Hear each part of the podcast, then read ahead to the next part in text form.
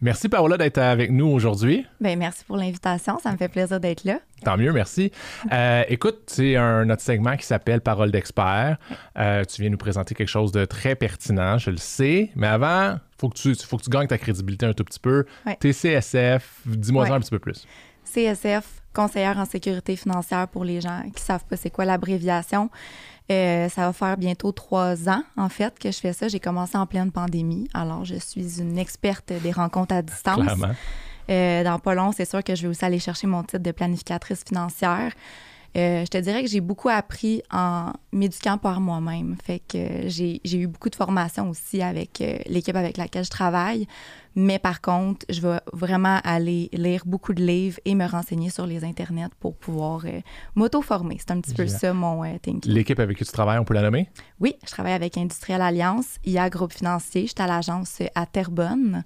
Alors, euh, voilà, c'est euh, la compagnie avec laquelle je travaille. Ouais. Génial, merci. Euh, tu viens nous parler un tout petit peu du CELI Apps, qui est un peu la nouvelle bébelle financière qui existe. Euh, évidemment, pour nous, les courtiers hypothécaires, on a une perspective qui est vraiment différente. Étant- évidemment, c'est quelque chose qui est là pour les premiers acheteurs. Ouais. Un premier acheteur d'une maison, donc une hypothèque. Donc, nous, on devrait être impacté énormément par ça. Mais pour l'instant, on ne l'est pas, évidemment, parce que c'est un nouveau produit. Les gens doivent avoir eu le temps de mettre l'argent dedans avant de pouvoir l'utiliser. Ouais. Et comment ils vont faire pour mettre de l'argent dedans? Mais ça va être avec des gens comme toi. Ouais. Parle-nous-en un petit peu plus euh, du CELIAP. Oui, alors euh, le CELIAP, bon, c'est la célébrité du moment, justement, tout le monde en parle. Ça reste un abri fiscal. Donc, comme le REER, comme le CELI, c'est un mix des deux. Fait qu'il va avoir des avantages qui vont venir du REER et d'autres avantages qui vont sembler à ceux du CELI. Puis, euh, on va aussi faire une comparaison avec le RAP. Le RAP, ça, c'est quand on retire les REER pour l'achat d'une première propriété. Euh, les grandes lignes à savoir, premièrement, ben, faut avoir 18 ans ou plus, il faut être résident du Canada et il faut aussi euh, ne pas avoir été propriétaire occupant d'une résidence principale dans l'année en cours et les quatre dernières années. C'est la même chose pour le conjoint. Puis même norme que le rap, dans le fond. Même norme que le rap. Que pour rapper, qu'il faut, faut pas que tu aies été propriétaire également. Exactement. À ce niveau-là, c'est la même, chose. Fait que la différence avec le rap, si on en vient à ça, euh, c'est sûr que le rap, c'est 35 000 maximum de retrait. Après ça, ben, on a deux ans de congé, mais après ça, il faut commencer à rembourser un quinzième par année. Le CELIAP, de son côté, on peut contribuer un maximum de 40 000. On peut retirer 40 000 plus intérêts générés. Et euh, on n'a pas besoin de le rembourser. Fait que ça, c'est la grande différence euh, avec le RAP. C'est vraiment une solution alternative. Puis un maximum par année, que tu n'as pas parlé. Oui, le maximum par année de contribution, on parle de 8 000. Puis on a tout le temps des droits de cotisation inutilisés qui vont se reporter d'une année à l'autre. Puis on peut venir les chercher euh, à partir de, je pense, que c'est 8 000 à la fois. Fait qu'on peut contribuer 8 000. Si l'année d'avant, on n'a pas contribué, ben, on a 8 000 qu'on peut venir chercher, donc un maximum de 16 000. Je Là, comprends. Si ça, va être, là. si ça va être encore 8000 l'année prochaine, évidemment, ça, ça n'a pas nécessairement été euh, déterminé, si je ne me trompe pas. C'est 8 000 à chaque année. À chaque année. OK, Ouais. parfait. Le, si moi, je suis euh, quelqu'un qui a déjà cotisé à son REER, donc le CELIAP n'existait pas quand Ouais. j'ai commencé à épargner, puis-je transformer mes REER en CELIAP? Oui, on Ouais. peut les transférer, ça c'est faisable. Même chose pour le CELI vers le CELIAP. Euh, dans le fond, c'est juste que si on transfère du REER au CELIAP, on a déjà eu la déduction. Fait qu'on n'en aura pas On une. n'aura pas une deuxième fois. Non.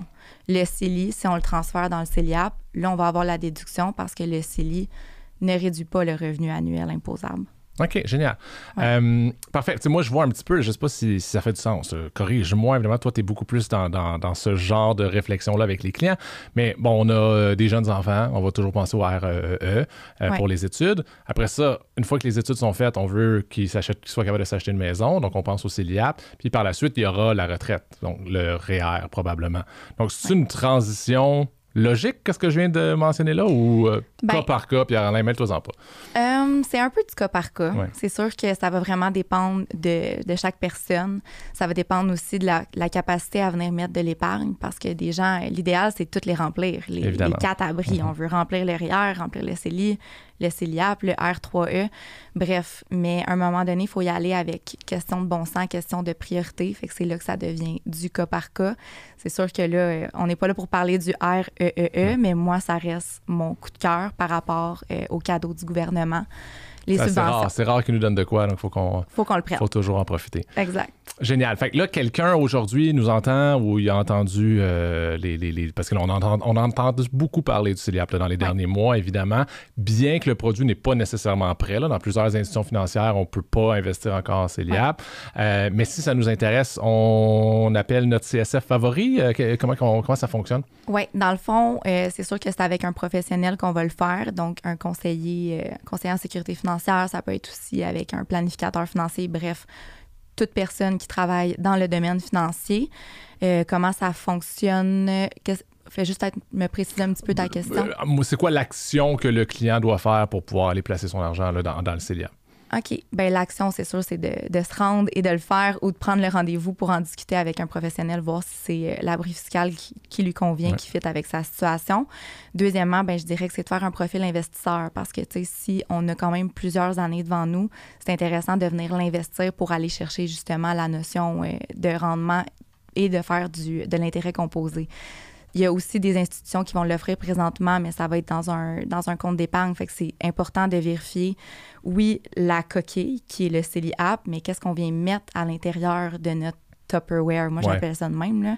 Fait que c'est important de, de regarder quels investissements on met à l'intérieur. Puis c'est pour ça que faire un profil investisseur pour voir si on a euh, les capacités de venir l'investir, ben ça serait quand même un point super Parce important. qu'une fois, là, peut-être pas maintenant, là, tu dis des fois c'est juste pour les comptes épargne, mais Ouais. à terme, la, la question sera que je l'ai mis en CELIAP, mais maintenant, est-ce que je vais le mettre dans des actions, est-ce que je vais le mettre dans des obligations, quoi que ce soit? Tout ça, comme pour un REER, tout comme pour un Exactement. même genre de questions. Ouais.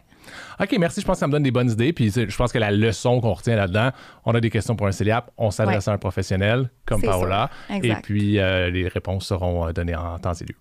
C'est exactement ça. Je te remercie beaucoup, Paola. Je te souhaite une bonne journée. Ben merci à toi aussi. Merci.